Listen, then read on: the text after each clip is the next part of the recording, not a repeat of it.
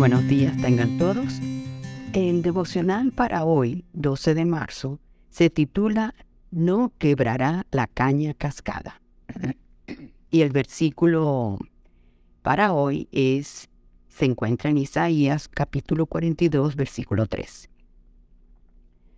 No quebrará la caña cascada ni apagará el pabilo que se extingue.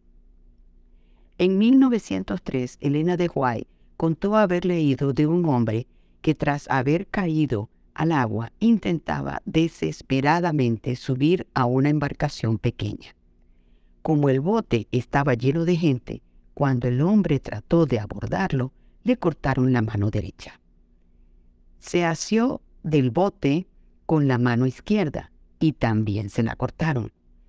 Lleno de angustia, se aferró al bote con los dientes y entonces tuvieron misericordia y lo subieron y cuando ya le había y lo subieron cuando ya le habían cortado las dos manos. Seguidamente la señora White agregó, mis hermanos, no cortemos a nadie en pedazos antes de hacer algo por ayudarlo. Dios desea que tengamos corazones piadosos. ¿Alguna vez hemos cortado a alguien en pedazos antes de hacer algo por ayudarlo? Nos indignamos al ver que alguno de nuestros hermanos ha caído del bote y ha cometido acciones vergonzosas. Más de una vez yo mismo me he visto con la piedra en la mano, listo para lanzarla contra aquellos que han deshonrado la causa de Dios. Sin embargo, contrariamente a nuestra humana reacción, el profeta Isaías nos asegura que Dios actúa de forma radicalmente distinta a nosotros.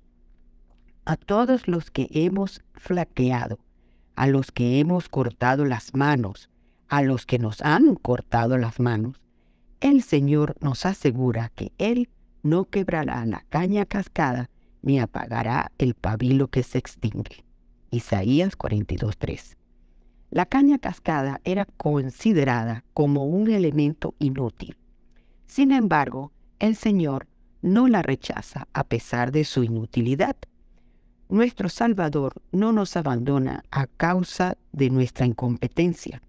No nos evade cuando nos quedamos sin nada que nos ayude a agarrarnos a Él.